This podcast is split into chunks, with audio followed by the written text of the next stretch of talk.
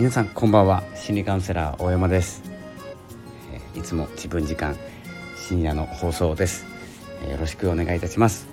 えこの番組は波町ラジオを運営されているともさんのご協力で放送させていただいております。ともさんいつもありがとうございます。えこの番組なんですけれどもいつも自分時間ということで、え自分の時間を過ごすこれはです自分らしさとかっていうものを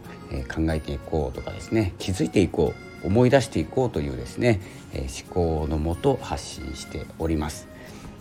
えー、私はですね心理カウンセラーをやっておりまして、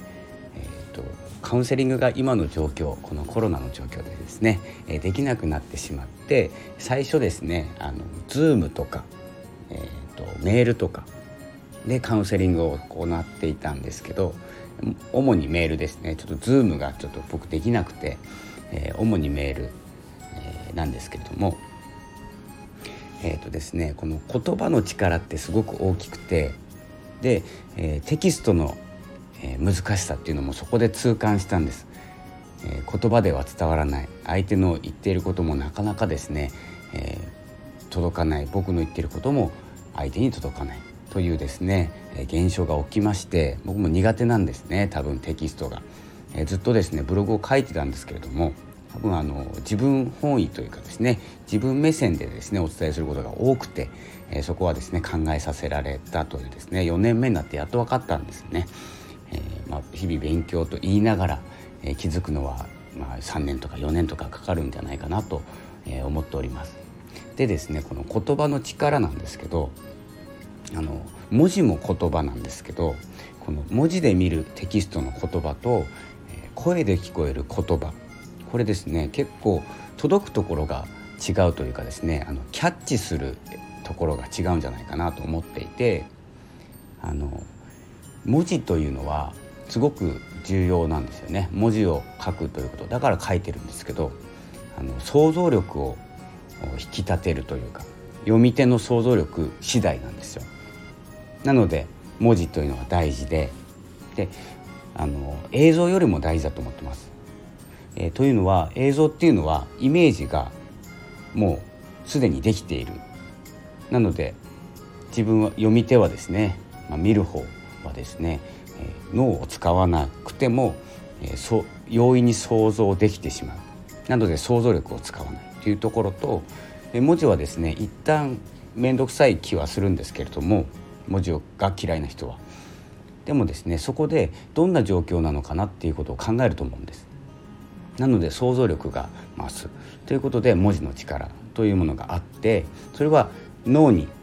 えー、刺激が与えられてそこで、えー、どんな状況なのかなだけじゃなくて、まあ、書いてる人とかですねいろんなことを想像すると思うんです。で声なんですけどまだ声に、え、注目していてそれは文字から声に行ったというのは声というのは心に直接響くと思うんです。脳ではなくて。今どんな意味なんだろうが後に来るんですね。文字というのは脳を伝わってえこれあの学術的というかあのえ本質的本質的じゃないな、まあ、事実かどうか分かんないんですけど僕の感覚なんですけど思いとしてはで聞いてほしいんですけれども僕の思いとしては文字を見た時に脳で、え、どんなことなのかなって思ってから心で感じるっていうところと、えー、声っていうのはドスンと心にくるんですよドスンと。なのでそしてあ今のってっていうふうにですねあの脳に伝わる。でこれ伝わる順番が、えー感動ポイントとか嬉しいポイント幸せのポイントにつながると思っていてだからこそですね声でお伝えするということにですね注目してるんですけれども、えー、この声の、えー、何を言おうとしたか忘れちゃったな、えー、この声のですね、えの重要さ文字も、え言葉の重要さですねどどちらで伝えるか。これも本当にどっちでもいいというかですねどちらからでもいいんですけどえ、例えばですねこの声というトーン声のトーンもそうなんですけど僕も結構暗い方なんですけどで、えー、話が長い割にですねまとまってないから長いだけでですねまとめればもっとギュッとなると思うんですけど、えー、この声、えー、とですね今後あの AI とか、え、あの声を発することができて、まあ、アレクサとかも使ってるんですけど今アレクサが反応しましたね、えー、アレクサも使ってるんですけどえーとですねまあ、そのようにですねこの AI という時代になっていってえーとですねこの声でなんごめんなさいまとまんないですね、えー、声なんですけど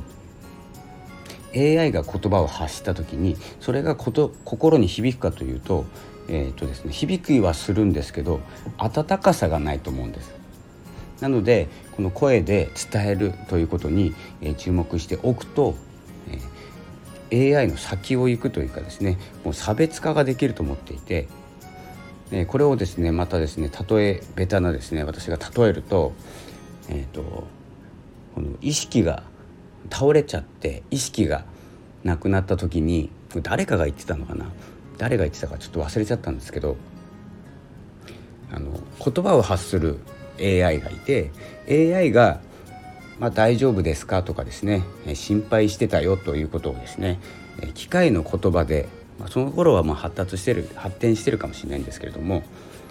大丈夫っていう言葉をですねかけるのと本当にあの能力がなくてもですね能力とかスキルとかが足りなくてもどんな方でもちょっ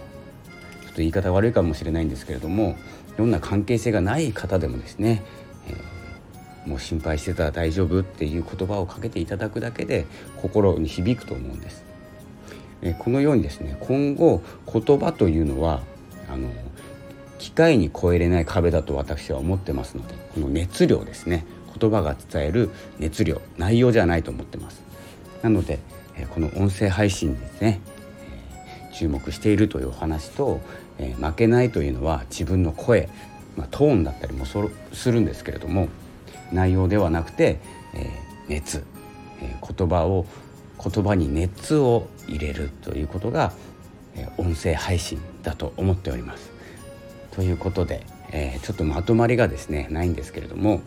えー、このようなですね言葉の力というものをお伝えしましたまたですね次の放送で、えー、また違った話をしていきますので是非フォローの方しておいていただけると、えー、ありがたいです、えー、すごく嬉しいんですよ。あのフォローとかいいねとかコメントもそうなんですけれども。忘れてた。あのこのサムネイル使おうと思ったんですけど「いいね1500回。ありがとうございます」すごい嬉しいです。これが多いか少ないか誰と比べることではないという話をちょっとリレー配信でもさせていただいたんですけど自分と比べて昨日の自分は1500回行ってなくて今日の自分は1500回行っていたという比べることは、えー、大事だと思っております。誰かと比べるんじゃなくて昨日の自分と比べる。ということで1500回いいねありがとうございます。励みになってます。えー、ということで今後も、えー、続けていきたいと思います。それでは、えー、今日もありがとうございました。お疲れ様でしたの放送でした。それではさようなら。